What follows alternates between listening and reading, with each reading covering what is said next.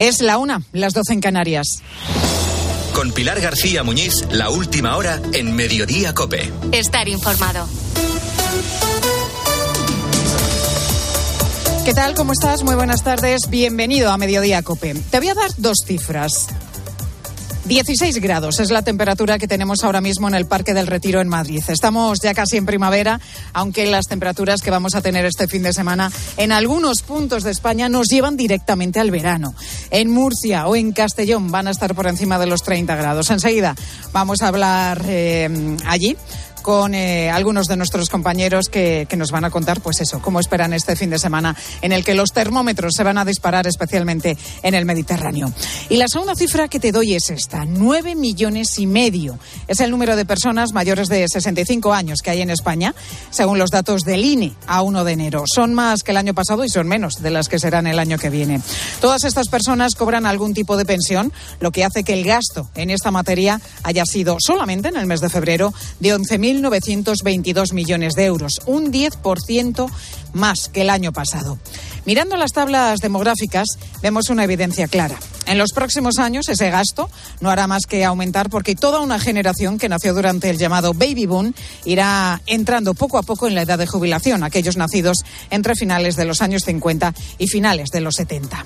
Aparte de esta generación, le quedan menos de 10 años para entrar en esa edad de jubilación y cuando eso pase, pues el gasto, lógicamente, se va a disparar todavía más. La clave es si habrá más ingresos para sostener el sistema.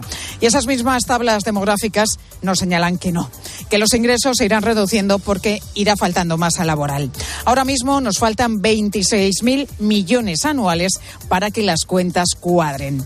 El debate sobre la reforma de las pensiones es inevitable y más necesario que nunca. Lo es a nivel social, lo es también a nivel político y lo es a nivel económico porque Bruselas está condicionando las ayudas que llegan a España a la reforma de las pensiones. Esto hace que hoy el ministro de Seguridad Social, José Luis Escriba, esté reunido con los agentes sociales para presentarles una nueva reforma si España quiere obtener otros 10.000 millones de los fondos europeos. ¿Qué es lo que se propone? Bueno, pues ampliar los años cotizados para calcular las pensiones. El trabajador podría optar por dos opciones. Una, calcular la pensión con los últimos 25 años cotizados, como ocurre hasta la fecha. Y dos, esta es la novedad, que los años cotizados se amplíen a 29 con la posibilidad de excluir los dos peores años en los que, por el motivo que sea, se cotizó algo menos. El trabajador podrá elegir qué fórmula le conviene más, qué fórmula le viene mejor. Pues esta propuesta facilita el acuerdo político para que salga adelante, pero no alivia demasiado el problema porque al gasto sigue siendo el gasto sigue siendo más o menos el mismo, con lo cual estas medidas incluyen un incremento de las cotizaciones máximas. La propuesta no parece ser la panacea ni la solución definitiva, parece más bien un pequeño ajuste para salir del paso y para que Bruselas ponga de nuevo el dinero encima de la mesa. El debate de las pensiones seguramente exige más profundidad, pero a ningún gobierno le apetece poner, pues eso, encima de la mesa la posibilidad de ampliar los años de trabajo. Fíjate, en Francia lo está proponiendo Emmanuel Macron y ya ves a lo que se está enfrentando, a continuas protestas en la calle.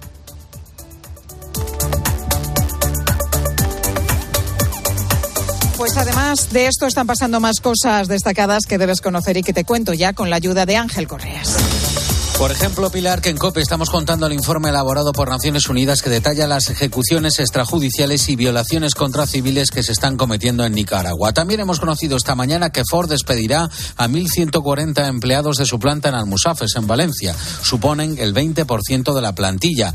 En buena parte de Andalucía, especialmente la provincia de Jaén, aún no salen de su asombro por la bola de fuego detectada esta noche. Atravesó el cielo a una velocidad de 80.000 kilómetros por hora, se dice pronto. Este fenómeno no es la primera vez que se produce y es el resultado de la entrada de una roca procedente de un cometa. Además, contamos, Pilar, que el Departamento de Pastoral de Trabajo de la Conferencia Episcopal ha lamentado la muerte de tres eh, trabajadores en Suria, en Barcelona, que se suman, recuerdan, a las dos o tres víctimas diarias en nuestro país por accidentes laborales. Y el Papa asegura que renunciaría si el cansancio le impidiese ver las cosas con claridad en una entrevista concedida a la radiotelevisión suiza que se emitirá el domingo, en la víspera del décimo aniversario de su elección. Francisco afirma también que estamos viviendo la tercera guerra mundial que comenzó a trozos, pero nadie puede decir que no es global, porque en ella están todos enredados y el campo de batalla es Ucrania.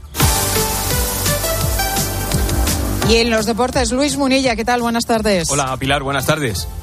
Ancelotti descarta a Benzema ante el español. Sí, llega otro capítulo de la pelea por la Liga con el Barça líder y el Real Madrid a nueve puntos. Mañana hay un Real Madrid español, el domingo un Athletic de Bilbao-Barcelona. El Madrid además con un ojo puesto en el partido del miércoles ante el Liverpool y con Benzema descartado definitivamente para mañana. Ha dicho Ancelotti que mañana juega Rodrigo en su puesto y que Benzema estará contra el Liverpool. Por cierto que el técnico italiano no se deja llevar por algunas críticas que le están cayendo al equipo. Algo pasa, que hay momentos un poco más difícil de lo normal, eh, empiezan las críticas. Cada año pasa, esto es mi trabajo. Yo la lluvia fina, como se dice, no, no la oigo, si la oigo, meto la umbrella, nada más. Y si la oigo, meto paraguas, dice Ancelotti. Hoy se abre la jornada de liga con el Cádiz Getafe, a las 9 en tiempo de juego para Cope Más, y a la espera de que en cualquier momento la Fiscalía presente ante el juez la denuncia por el caso Negreira Barcelona, el presidente de la Liga, Javier Tebas, ha dicho que los árbitros no pueden limitarse a decir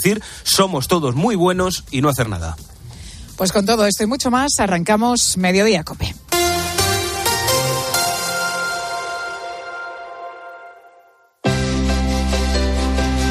Escuchas Mediodía Cope. Con Pilar García Muñiz. Estar informado.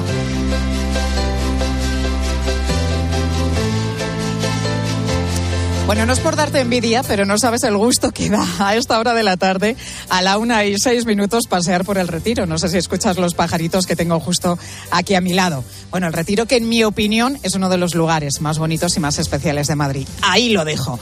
Bueno, pues aquí estoy y aquí está también muchísima gente paseando. De hecho, es que hay muchísimos eh, turistas. Vemos a gente con maletas, grupos también de, de escolares, pues que vienen, me imagino, que, que, hacer eh, eh, a una visita a este pulmón de Madrid, a este parque madrileño. Muchas veces vienen del Museo del Prado y luego acaban en el Retiro, que es una visita también clásica, ¿no? De, de los colegios e institutos de la Comunidad de Madrid. Hay gente también tumbada en la pradera los chiringuitos también con algunas mesas en las que vemos que hay gente tomando algo, pero bueno, que es viernes, siendo viernes, cuando se va a notar de verdad gente, gente de verdad, es de aquí a un rato que vendrán buscando el sol que luce hoy. La temperatura es agradable. Ahora mismo tenemos 16 grados, que no está nada mal, pero luego en unas horas, ya por la tarde, a partir de las cuatro y media o cinco, pues eh, esa temperatura va a subir un poquito y se va a llegar hasta los 19 grados. Te cuento esto porque estamos en los últimos días del invierno. En nada tenemos ya aquí la primavera, pero lo que vamos a tener este fin de semana en algunos puntos de España es un ensayo del verano. Fíjate, hasta 31 grados van a tener mañana en Murcia, a donde nos vamos a continuación. Javier Herraiz, cuéntanos cómo estáis por allí ahora mismo. Habéis dejado ya el abrigo en casa, me imagino. ¿Qué tal? Muy buenas, Pilar. ¿Cómo ensayo? Ensayo general. Ensayo general porque el abrigo se ha dejado. Quizá la principal duda que tengan los murcianos ahora es qué hacen con la ropa, qué hacen con el cambio de armario, si lo hacen ya o no, o esperan un poquito. La verdad es que lo que nos espera para el fin de semana es espectacular. Para mañana, máximas de 32, 33 grados. Recordamos, aquí en Murcia, y es decir, es un récord histórico en el mes de marzo si llegamos a, esos valores. Son, para que la gente se haga una idea, 10 grados por encima de lo que teníamos que tener de lo normal a estas alturas del año. En torno serían 22-23, vamos a estar 10 por encima. Un calor, dicen los expertos, más propio, incluso vamos a tener valores por encima de localidades como El Cairo o Doha, que ya es decir, eh, en Madre definitiva. mía. Hace, hace unas semanas, que luego es el contraste, esa es otra, Pilar. eh, hace una semana estábamos con máximas de 12-13 y ahora estamos con máximas de 32-33. Es que se dice pronto. ¿Cómo lo llevan los ¿Has murcianos? sacado el ¿Cómo lo bañador? Javier, para el fin de semana? Hombre, por supuesto, lo hemos, el bañador, los bermudas que ya los tenemos La puestos. toalla que estamos, en la- eh, estamos en pleno centro, en la plaza de Santo Domingo, en el centro neurálgico, eh, lo que equivale a la Puerta del Sol en Madrid, pleno centro de Murcia, y ya se ven más mangas cortas que otra cosa. La gente mayor es más precavida, lleva su abriguillo y tal, pero eh, la manga corta predomina. Pero ¿qué es lo que opinan los murcianos? Pues lo vamos a escuchar. En general no les pilla por sorpresa, hay bastante resignación, eh, se aclimatan mucho a esta historia y a alguno pues le, le viene fenomenal. Los escuchamos. Ah, Atípica totalmente. Vamos, normalmente para estas eh, fechas la temperatura pues tiene Tinta. que ser más o menos como la hora, 17, 18. o sea. El bien, venanillo, el membrillo ese raro. Bien, bien. Pues nada, que venga, lo afrontaremos como sea. Yo soy un fanático del pantalón corto, o sea que no tengo ningún tipo de problema con eso. Yo pienso lo mismo, que para el cuerpo y para dar cambia, que vamos, que nos tenemos que ir adaptando, quitándonos capas.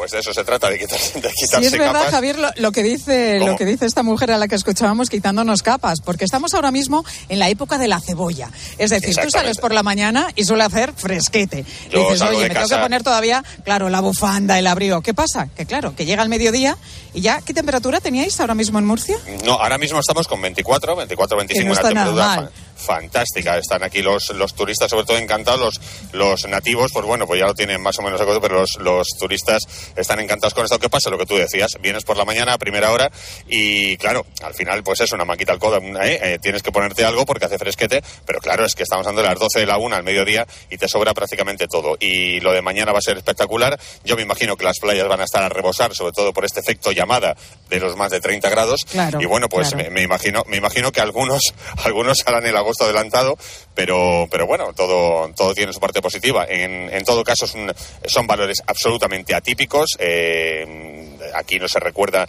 en la primera quincena de marzo valores por encima de 30 grados, pero bueno, es eh, en Murcia, la verdad es que se lleva bastante bien, pero eso de estar por encima del Cairo, la verdad que, que marca. De momento, sí, el titular suena así bastante impactante. Sí, ¿eh? sí, Estamos sí, por encima del Cairo. Pero mira, hablabas de la temperatura que vais a alcanzar este fin de semana en Murcia, pero es que en Valencia también. Van a llegar a los 30 grados este fin de semana. Será la primera vez que alcancen esta temperatura en esta primera quincena de marzo desde que hay registros. Y van a superar también los 30 grados, pueden llegar hasta los 31, 32, como en el caso de Murcia, un poquito más arriba. ¿eh? Seguimos por el Mediterráneo, un poquito más hacia el norte y llegamos hasta Castellón, donde también van a pasar calor este fin de semana y donde seguramente pues las playas también van a presentar un aspecto ya bollante, ¿no? De mucha gente que, que, que va a aprovechar va a decir, oye, mira, ¿qué hemos pasado? Si es verdad, acuérdate, Javier, lo comentabas tú, hace 15 días estábamos con frío, Sí, sí. con nevadas importantes en muchos puntos de España. Acuérdate esa imagen del Tibidabo, la montaña en, eh, en, en, em, en Barcelona, nevada, ¿no? A nivel de mar, o también en Mallorca, que nevó considerablemente, y ahora nos encontramos con un fin de semana prácticamente, como decimos, de verano en muchísimos puntos de España.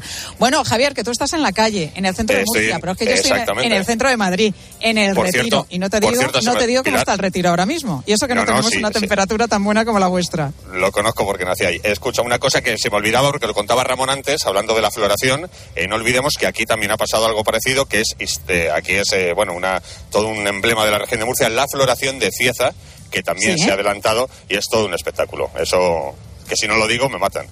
Eh, Bueno, dilo, dilo, ¿eh? Pero bueno, que No, no, muy bien a los murcianos, además. La que- floración, que- ya, ya, pero que la este floración de martes estuvimos allí haciendo este programa, Mediodía Correcto, en sí, sí, sí. en esta jornada, en esta programación especial que dedicamos al envejecimiento. En, eh, en COPE y estuvimos en esa tierra maravillosa que es siempre la región de Murcia. Compañero, queso, las bermudas, la manga corta, el bañador, la toalla, lo que haga falta, que os va a venir bien este fin de semana que vais a pasar calorcito. Gracias, Me voy, a Javier. la piscina, me voy a la piscina. Un saludo. Un saludo.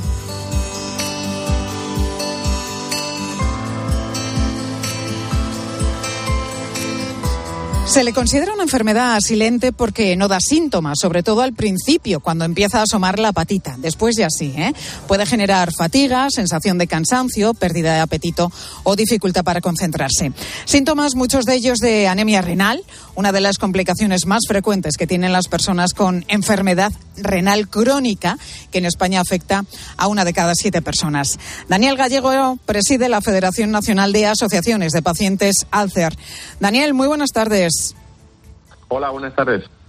Hola, Daniel. Bueno, creo que tenías 20 años cuando los médicos se dan cuenta de que tus riñones no, no funcionaban bien. Acudes a urgencias porque tenías un tobillo hinchado, pensabas que, que podía ser una cosa muscular, ¿no? Que podía ser incluso un esguince.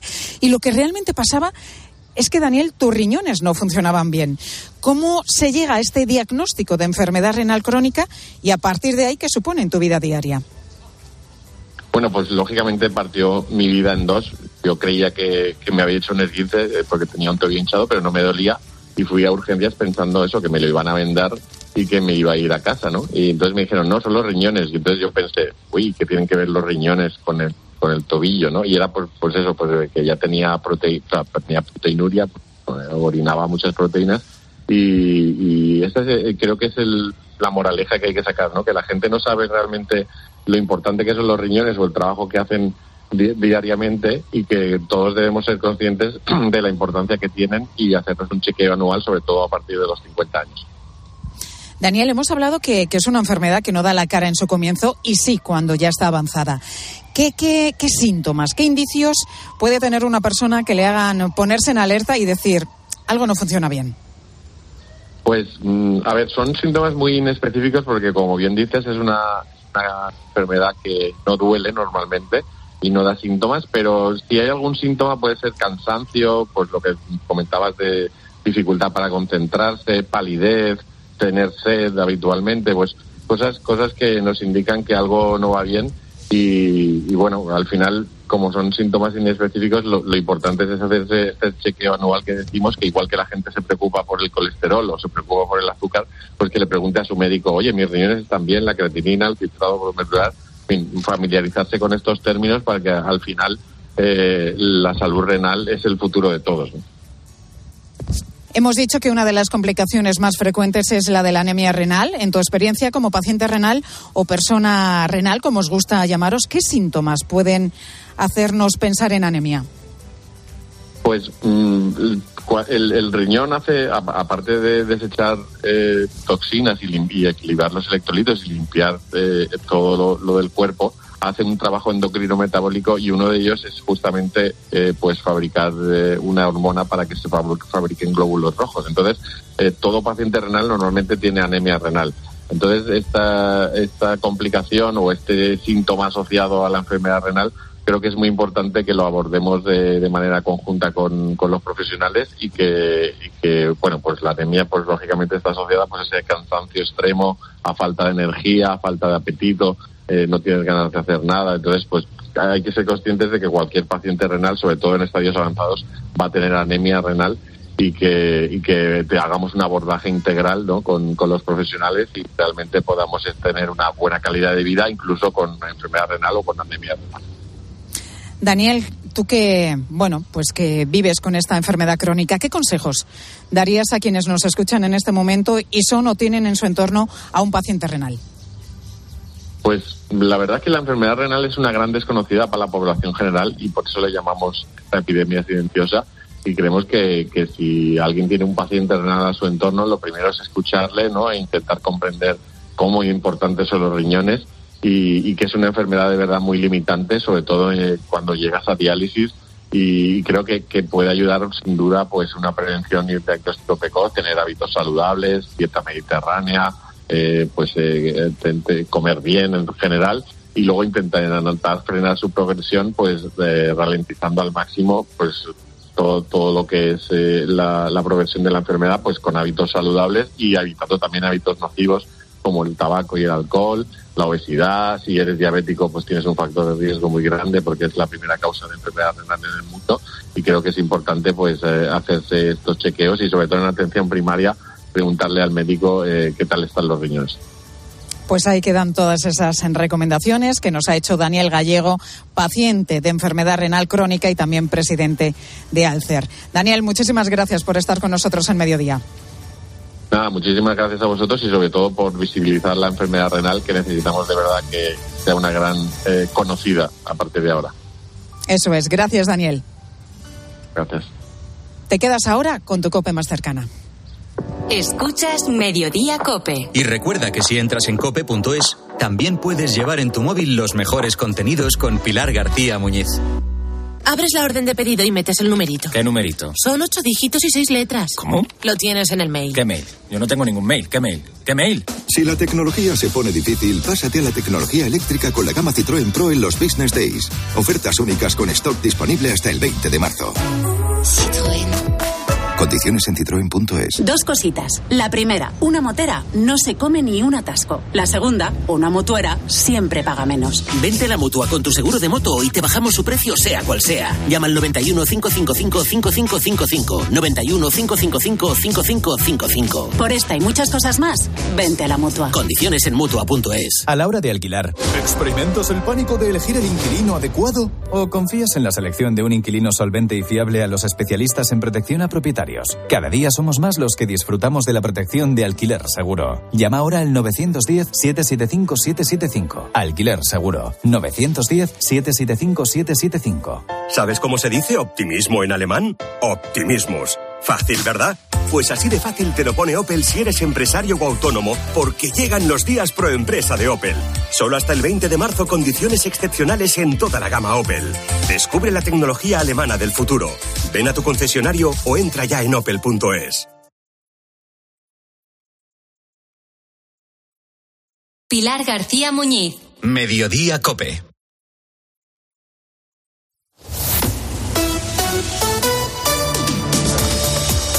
Madrid.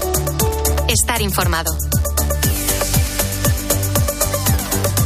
Es la 1 y 20, momento de conocer lo que está pasando en Madrid. Hoy te lo cuento desde el Parque del Retiro, donde me encuentro ahora mismo disfrutando pues de una agradable mañana de viernes o mediodía ya, de viernes soleado con muchísima gente por aquí. Vamos, Mónica, que sé que te estoy dando envidia. Sí, sí, Vamos, totalmente. que me dan ganas de irme al chiringuito que tengo a 20 metros, sentarme ahí y hacer el resto del programa con una caña. Di que sí, di que sí. Y claro, pues, efectivamente, Pilar, ¿qué solemos hacer en Madrid cada vez que sale un rayo de sol? Bueno, pues efectivamente, aprovechar para disfrutar de alguna terraza.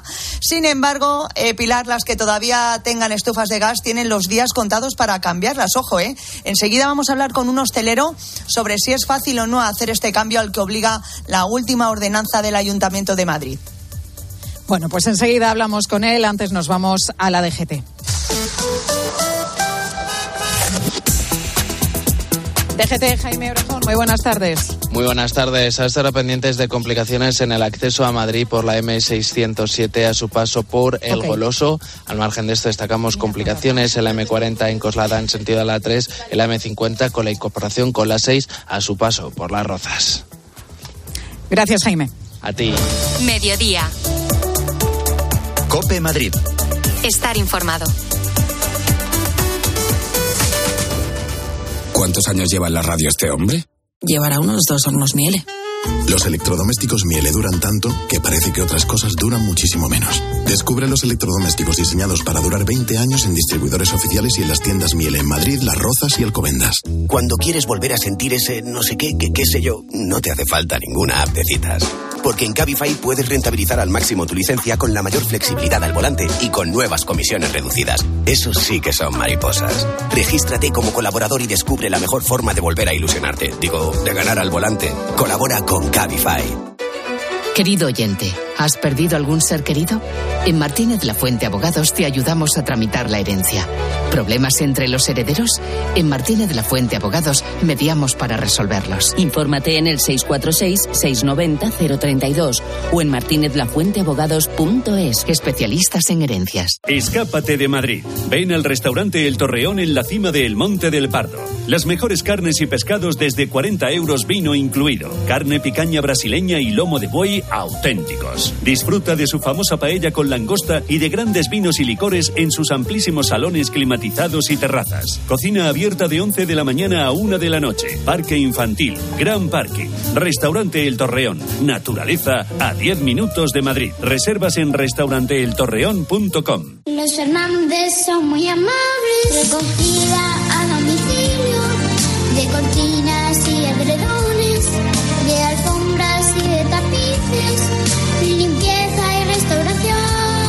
91 308 5000.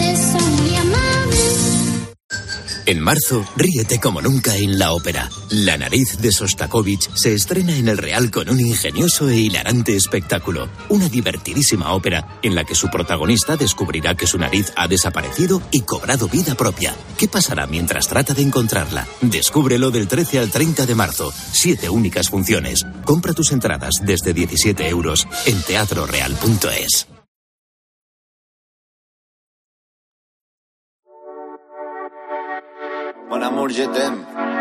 Mediodía.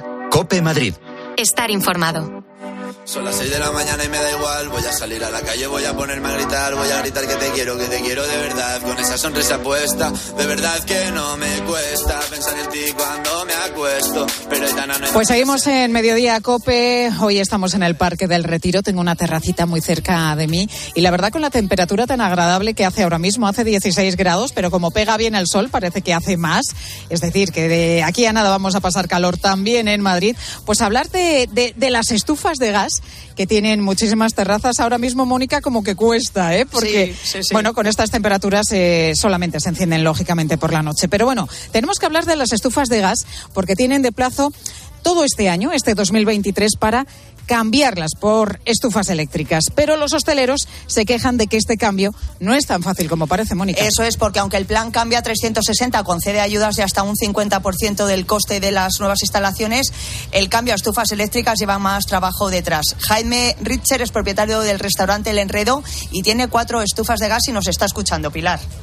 Jaime, ¿qué tal estás? Muy buenas tardes. ¿Qué tal? Buenas tardes, Pilar. Bueno, es lo que estáis eh, diciendo los hosteleros, ¿no? Que ese cambio de las estufas de gas a estufas eléctricas que pide el ayuntamiento no es tan fácil. ¿Por qué no es tan sencillo, Jaime? Pues hombre, mira, no es tan sencillo. El ayuntamiento se limita en, mandarnos una circular diciéndonos que por eh, contaminación eh, ellos nos aportan el 50% de las instalaciones, pero es que esto requiere mucho más gasto y mucho más trabajo de lo que parece. Al final, eh, las estufas de gas es simplemente es una instalación móvil que tú instalas en la terraza y que la retiras en, la parte del año que consideres y, ya está, ¿no? Al final, al realizar este cambio a las estufas eléctricas, aparte de la inversión que requiere en, el equipo, que es lo que el ayuntamiento subvenciona, aparte de la acometida, ¿vale? Requiere una modificación de terraza porque todos los elementos que tenemos en terraza tienen que estar declarados en la, en la licencia. Al modificar esa licencia, eh, la, normativa municipal ha cambiado en estos últimos años, por lo tanto, eh, las medidas, las dimensiones son inferiores a las que eh, había en su día, por lo tanto, yo en este caso que tengo licencia para, para nueve mesas y para 36 sillas en terraza, se me reduciría a siete mesas y a 30 sillas. Entonces, fuera del- de la inversión económica que el ayuntamiento tan solo te paga, el, bueno, tan solo paga el 50%, requiere una reducción de mesas que para mí es fundamental para vivir el resto del año. Entonces, eh, me reduce el número de sillas, me reduce el número de mesas y aún encima tengo un trámite administrativo que no es sencillo, porque cualquier trámite administrativo con el ayuntamiento es bastante complejo. Y además de eso, me supone una inversión de hacer una cometida hacia la terraza, porque las estufas de gas al final es poner la bombona, quitarla y se acabó. Esto es hacer Jaime, nos ha quedado, es que se me agota el tiempo, nos ha quedado muy clara tu opinión y bueno, esa postura que defendéis muchísimos hosteleros, que ese cambio, como nos estás contando, no es tan sencillo. Jaime Richer, propietario del restaurante El Enredo en Madrid Capital, gracias. Muchas gracias. Mediodía. Cope Madrid. Estar informado. En cuatro meses ya estaremos en junio. Y tú, si lo deseas, estrenando barbacoa en el jardín de tu nueva casa. Descubre las casas de nueva generación de Preta Porté Casas. Construidas en tan solo cuatro meses y con precio cerrado. Preta Porté Casas. Destruimos mitos. Construimos casas.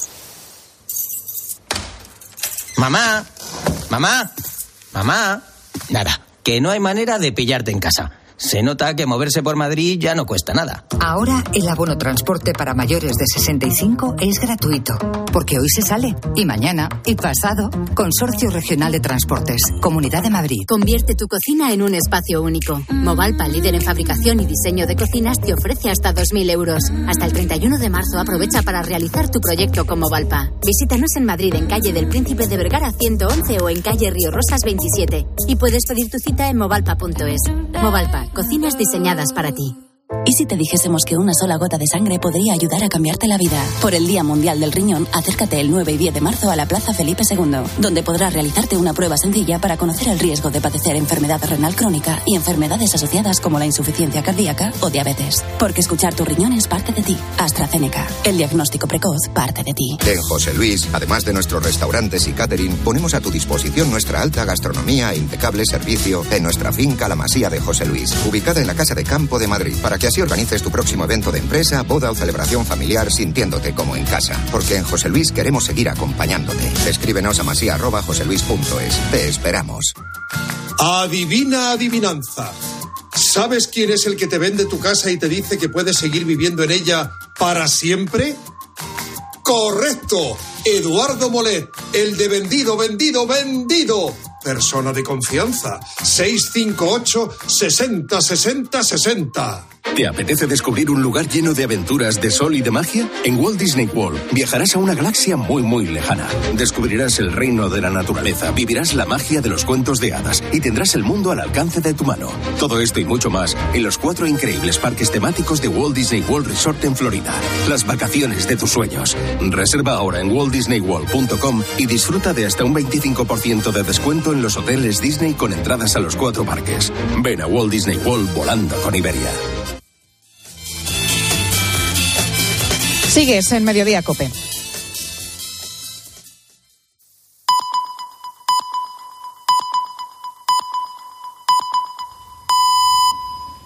Es la una y media, las doce y media en Canarias.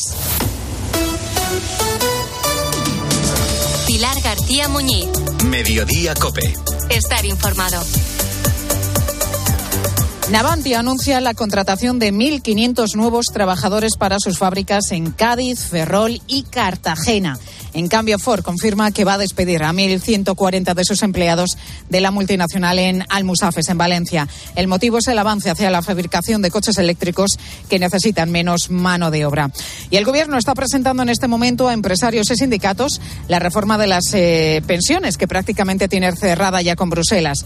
Como COPE te ha adelantado, la principal novedad será que a la hora de calcular nuestra pensión de jubilación podremos optar por dos opciones, o bien por el cómputo actual que se realiza a partir de los últimos 25 años de trabajo o bien cogiendo los mejores 27 de los últimos 29 años. También se recoge la subida de las bases máximas de cotización. Pues a la espera de conocer más, la letra pequeña celebran el acuerdo los sindicatos Pedro Sánchez y también la ministra de Trabajo Yolanda Díaz suenan bien. Eh, a mí me parece que vamos en la buena en la buena dirección. El cambio de paradigma es radical. Los sindicatos vamos a llevar propuestas propias a esa negociación. Va a garantizar el poder adquisitivo de los pensionistas, va a reforzar la equidad, la equidad del sistema. Por fin tenemos un acuerdo que va a permitir eh, nada más y nada menos que la garantía de las pensiones públicas en nuestro país. Y hoy en Copeta estamos detallando el informe elaborado por Naciones Unidas que da cuenta de las torturas, ejecuciones y violaciones cometidas por el régimen de Daniel Ortega en Nicaragua. A este país de apenas 7 millones de habitantes se ha referido esta mañana el escritor nicaragüense y exiliado Sergio Ramírez.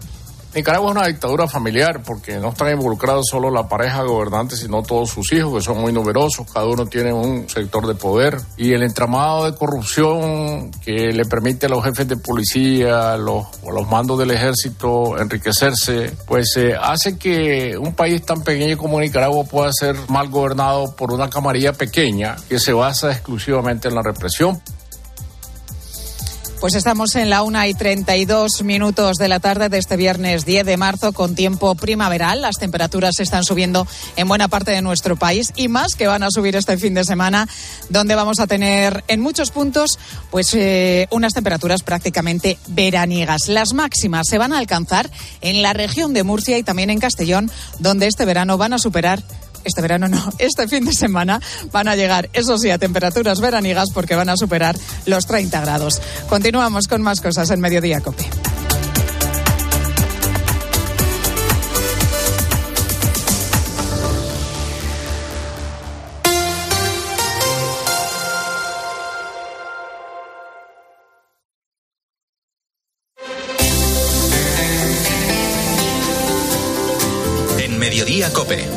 Espejo. Estar informado.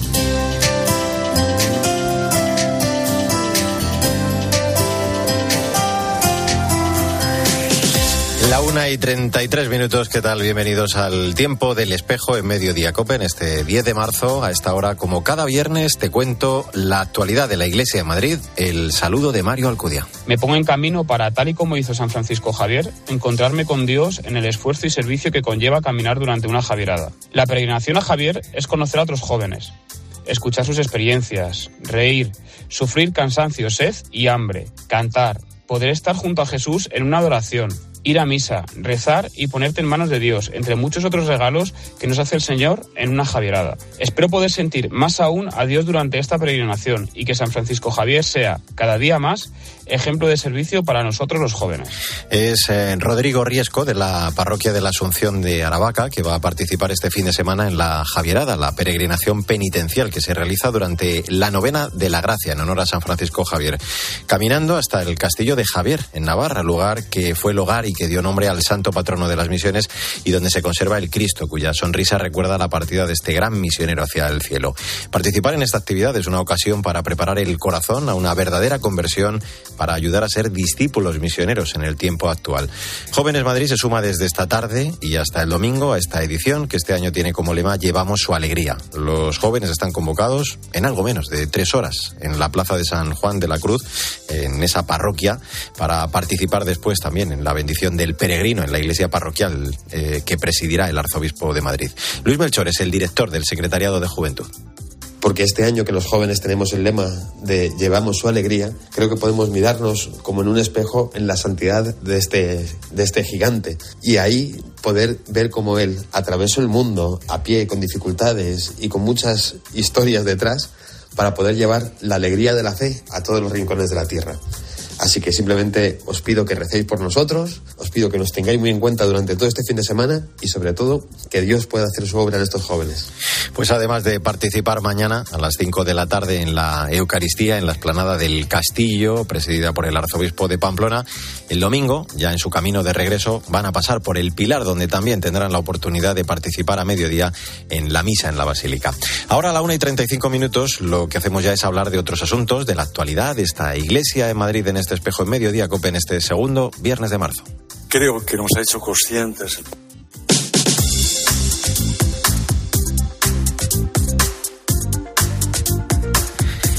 El arzobispo de Madrid ha participado esta semana en la iglesia de San Antón en el arranque de la Semana Francisco convocada con el lema 10 años del Papa de la Primavera para conmemorar el décimo aniversario del pontificado de Francisco, acompañado del arzobispo de Huancayo en Perú, cardenal Pedro Barreto, y el arzobispo de Caracas, Venezuela, cardenal Baltazar Porras.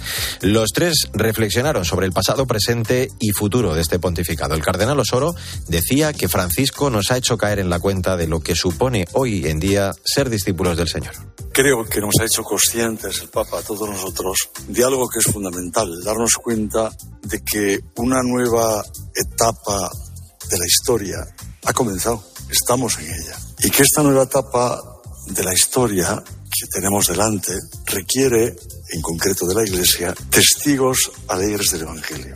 No hombres y mujeres que parece que llevamos un peso que no apetece a nadie cogerlo sin hombres y mujeres que llevamos la gran liberación que entrega Jesucristo a los hombres. La liberación de olvidarnos de nosotros mismos y de pensar siempre en los demás y en concreto en los que más necesitan.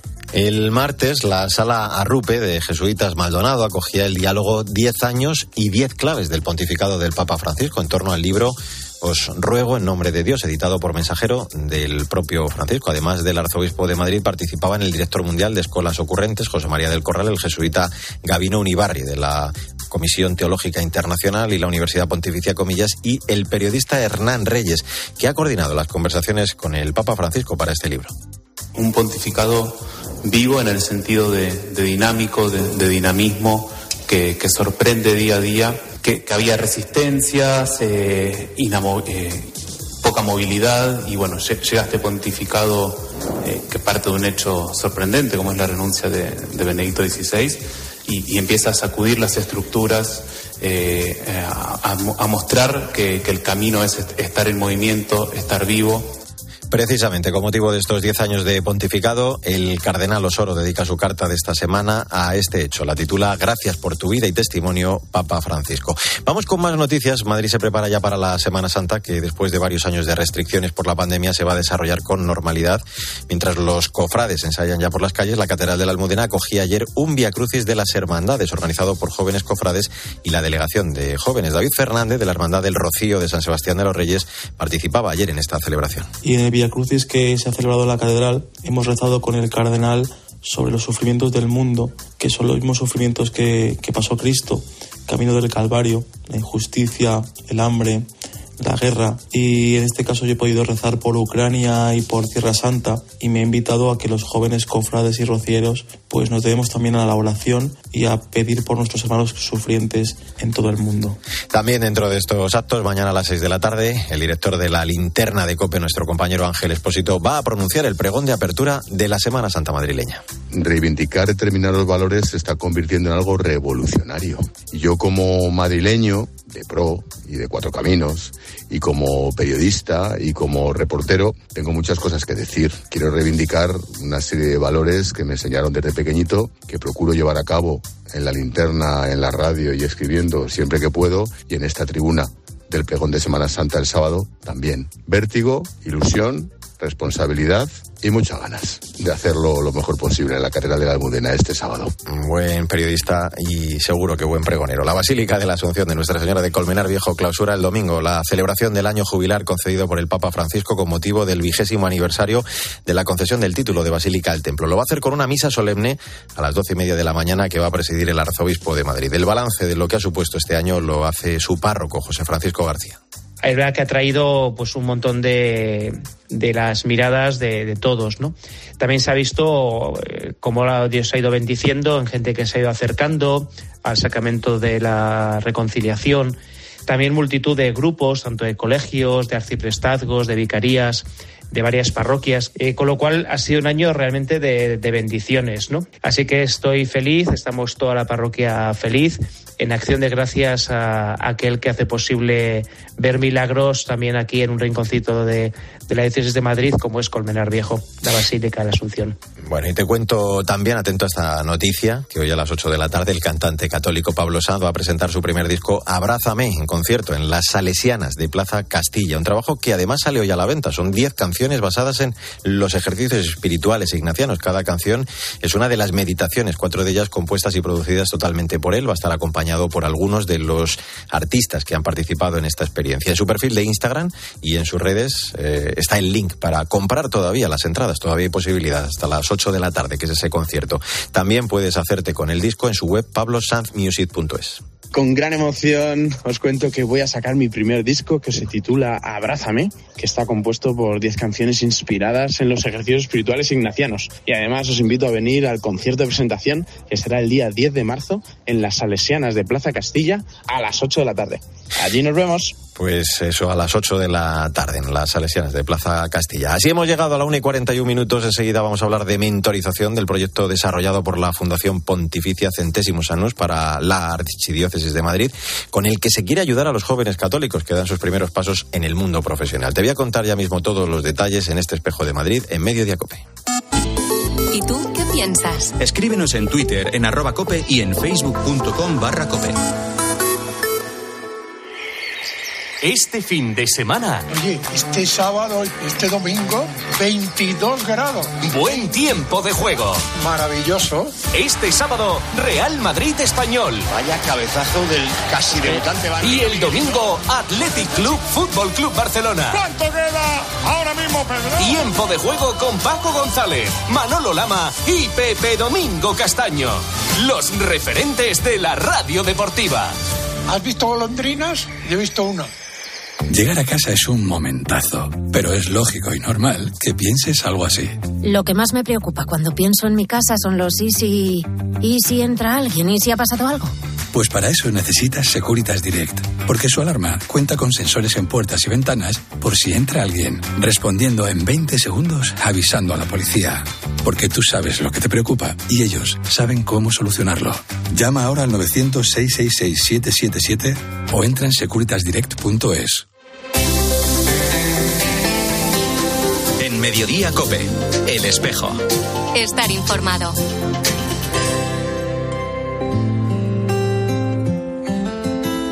Me he hecho tantas preguntas, intentando entender. Me he lanzado a buscarte sin saberte ver. La una y 43 minutos, soy Mario Alcudia, gracias por seguir con nosotros en el Espejo de Madrid, en Mediodía Cope, en este viernes 10 de marzo Cada vez se ha puesto más de moda eh, la mentorización, el mentoring, eh, algo así como el asesoramiento, la tutela, la supervisión y la guía.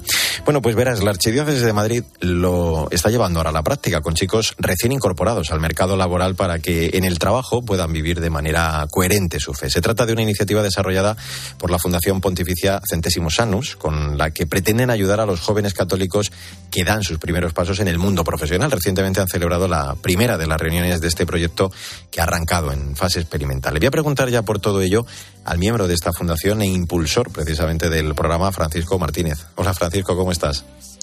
Hola, muy buenos días. Buenos días. Oye, un, un, programa que, que, podemos decir surge a raíz de, de, vuestra experiencia, de forma muy especial la tuya, creo, en este ámbito. Eh, conscientes, lo decía, ¿no?, de la importancia de la presencia cristiana en el, en el mundo de la empresa, ¿no? Sí, el, un poco eh, fueron casualidades de, de, de la vida que, que se, se, han producido y, y mi experiencia personal en, en la fundación, eh, en el capítulo de Madrid, eh, ahora ya como coordinador, eh, coincidió con, pues bueno, eh, una reunión que tuvimos con, con Monseñor Cobo, que, que nos comentó, ¿no? Una realidad que, que yo viví personalmente, pero que pues no era consciente de que otros jóvenes profesionales estaban viviendo, que es pues eso, el, el, el, la novedad y a veces la incertidumbre y la contradicción que puede generarte tus primeros pasos en la vida profesional con, con los principios y los valores que, que tenemos como católicos, ¿no? Y, y, que muchas veces, pues, sobre todo ahora que no es tan fácil decir que somos católicos en determinados entornos, eh, pues, eh, pues claro, eh, frente a un mensaje que tenemos que trasladar de evangelizar y de llevar la palabra de Dios a, a todo el mundo, eh, pues cuesta, ¿no? En, una, en un entorno donde pues no sabes cómo se te va a aceptar o qué consecuencias va a tener para ti.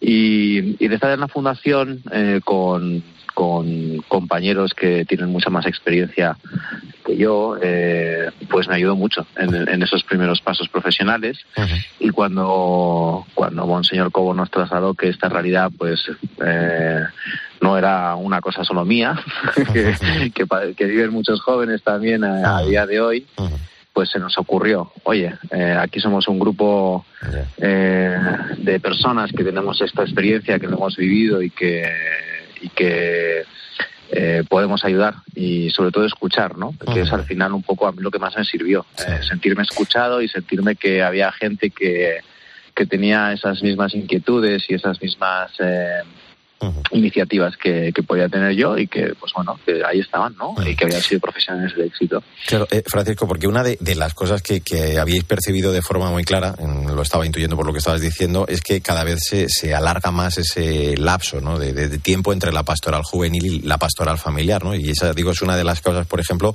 de, de la ausencia de CIS, o al menos del poco desarrollo, ¿no? De esta pastoral profesional de la que estamos hablando.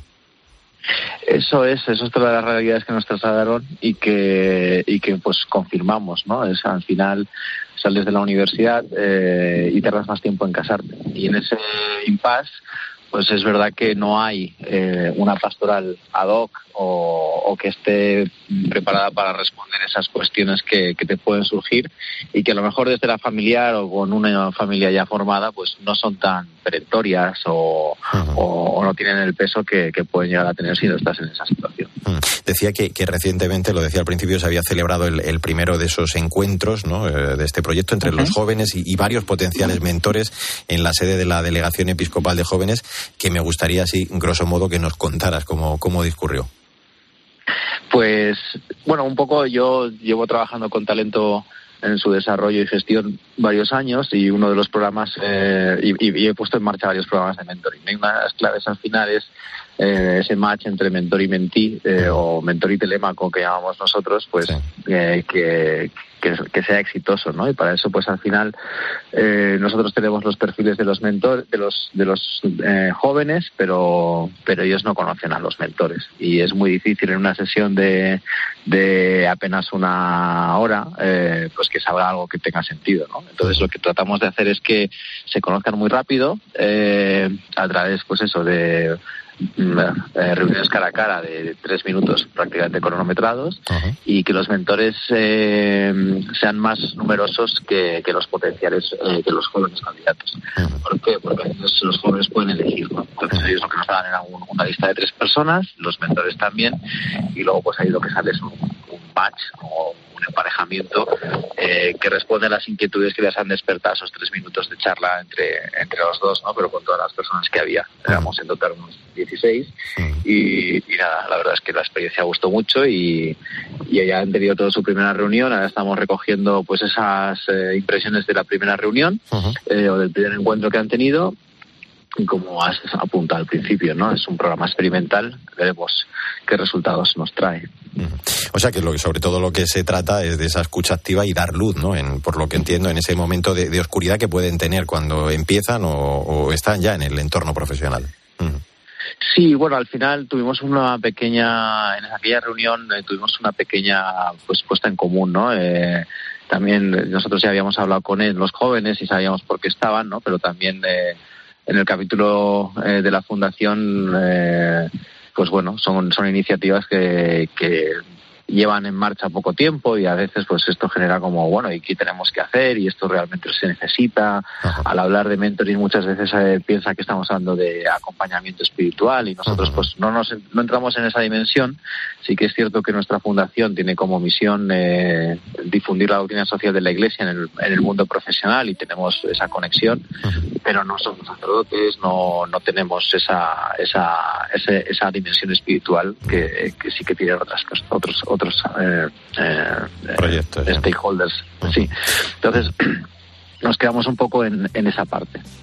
Pues es muy interesante, es un proyecto que en cualquier caso sí que facilita el diálogo entre la fe y el mundo profesional, respondiendo a esa llamada del Papa Francisco, a ese encuentro intergeneracional y el- la posibilidad de ser trabajador, como decíamos, sin rechazar a esa condición como católicos. Todo pues para hacer presente la doctrina so- social de la Iglesia también en el mundo de los negocios. Francisco Martínez, impulsor de este proyecto de mentorización, eh, también impulsado por la Archidiócesis de Madrid. Gracias por acompañarnos y enhorabuena eh, por la iniciativa. Un abrazo fuerte. Muchísimas gracias por vuestro tiempo y un abrazo de vuelta. Pues así hemos llegado a la 1 y 50 minutos, recta final de este espejo de Madrid en Mediodía Copen este 10 de marzo.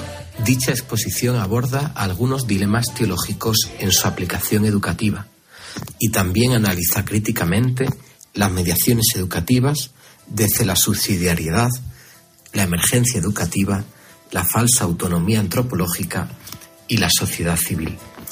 El fin es articular mediaciones para una vida de comunión.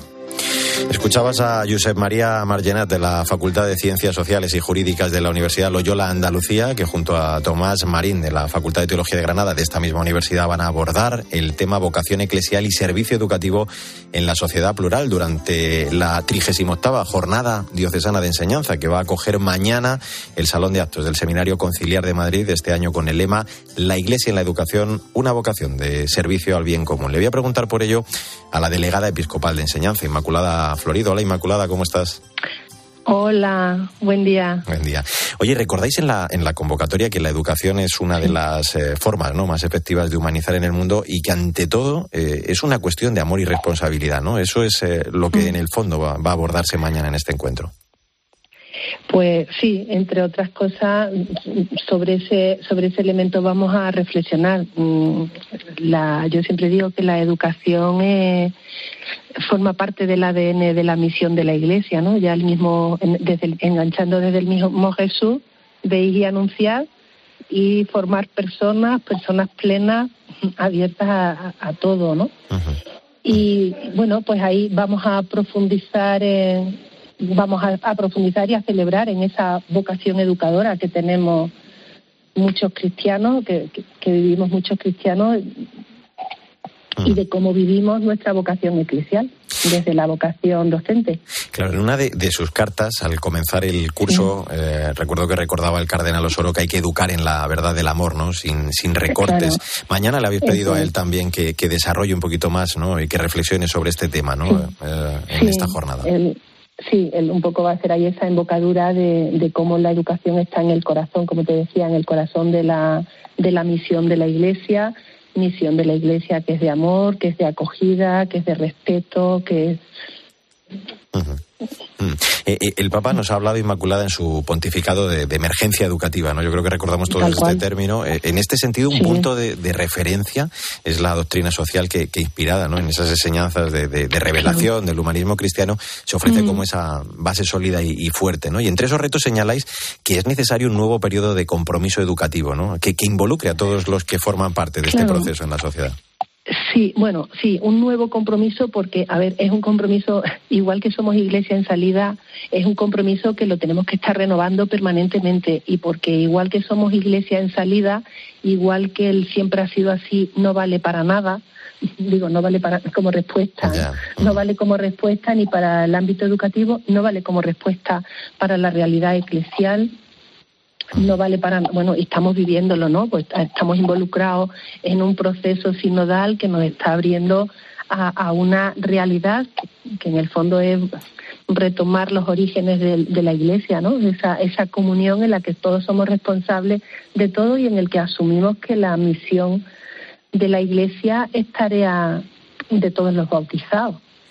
Eh, en ese sentido nuevo, mm, no porque no lo tengamos, no porque no lo vivamos, sino porque mm, permanentemente lo tenemos que, lo tenemos que actualizar, mm, repito, porque siempre ha sido así, no vale, porque tenemos que formar a, a las personas, también nosotros, ¿no? Tenemos que, eh, eh, bueno, en el término de formación permanente hablamos de reciclarnos, pero para con los jóvenes tenemos que formar a los jóvenes para retos que posiblemente no son los que los de este momento o los que vivimos nosotros cuando nos iniciábamos en la tarea educadora. Por tanto, esa novedad tiene que ver también con salir, conocer la realidad, conocer los sueños, pero casi que irnos, casi que adelantarnos un poco a ese futuro que va siendo, porque el futuro de los jóvenes también, que también es nuestro, eh, no los podemos dejar desarmados y, y, los ritmos los ritmos y la velocidad con la que van a con la que va aconteciendo todo tenemos que formarnos y prepararles esa mochila o ayudarles a que ellos elijan o forme o rellenen esa mochila que les permita eh, situarse de manera responsable corresponsable abierta sin miedos desde la esperanza de que otras cosas son posibles, que, que no ocurre nada, o que no hay que tener miedo a los cambios, a las situaciones, a la diversidad, a lo diferente, a lo que incluso a lo que no conocemos, ¿no? Por ahí te hago una muy breve por concluir, ¿no? Porque en esta jornada diocesana de enseñanza eh, estamos contando que se quiere actualizar, ¿no? Esta vocación eclesial al servicio del bien común, también en las líneas con las prioridades del pacto educativo que ha propuesto el Papa. Claro. Eh, es desde luego una oportunidad, ¿no? Para celebrar también el valor humanizador de la fe. Totalmente. O sea, yo creo que, que, el, que, todavía me atrevo a decir, y a lo mejor soy demasiado osada, no hemos, no hemos cogido del todo o no hemos o no hemos captado del todo o no nos hemos comprometido del todo con la trascendencia que tiene la propuesta que hizo el Papa cuando lanzó el pacto global, cuando después vino la pandemia, desgraciadamente, cuando se retomó en aquel acontecimiento institucional que hubo en octubre mm, con, organismos internacionales participando, mm, la trascendencia que tiene, pero es que la trascendencia que tiene es que estamos formando para el futuro, tenemos que formarnos para el futuro y los niños de hoy son el futuro de mañana. entonces tenemos que estar abiertos y, y eso. Y la educación, yo creo, la educación, la formación de personas íntegras y cabales, yo creo que son el único modo o, el modo inevitable de, de, avanzar, de progresar hacia el bien común y hacia la paz que yo creo que, bueno, que tanto necesitamos, que tanto anhelamos. Pues nos quedamos con ello. Eh, la 38 jornada diocesana de enseñanza mañana en el seminario de Madrid con el lema La Iglesia en la Educación, una vocación de servicio al bien común. Inmaculada Florido, delegada, gracias por acompañarnos y que sea una jornada estupenda. Un abrazo muy fuerte. ¿eh? Muchísimas gracias, Mario. Ahora Pilar García Muñiz sigue en Mediodía Cope contándote más historias y toda la información de este viernes, de este 10 de marzo. Nosotros volvemos con la actualidad de la Iglesia de Madrid en siete días en nombre de todo el equipo. Sandra Madrid, Mila Sánchez, el saludo de Mario Alcudia. Que te vaya bien.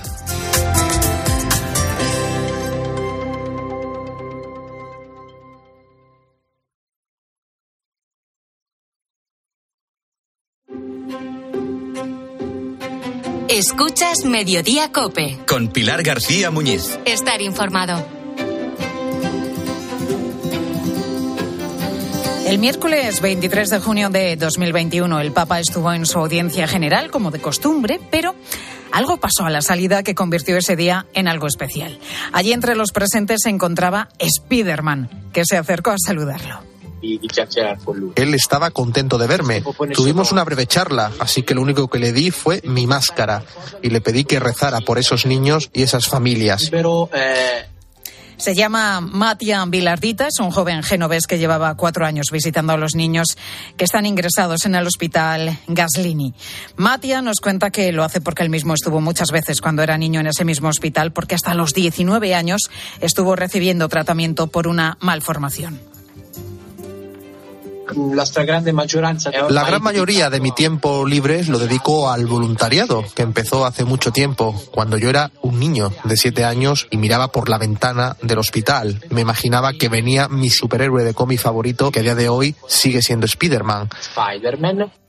El Papa le regaló a Matia un rosario bendecido y le pidió una cosa. Por favor, Spiderman, acércate a los niños con discapacidad que hay en la primera fila y haz lo que sabes hacer.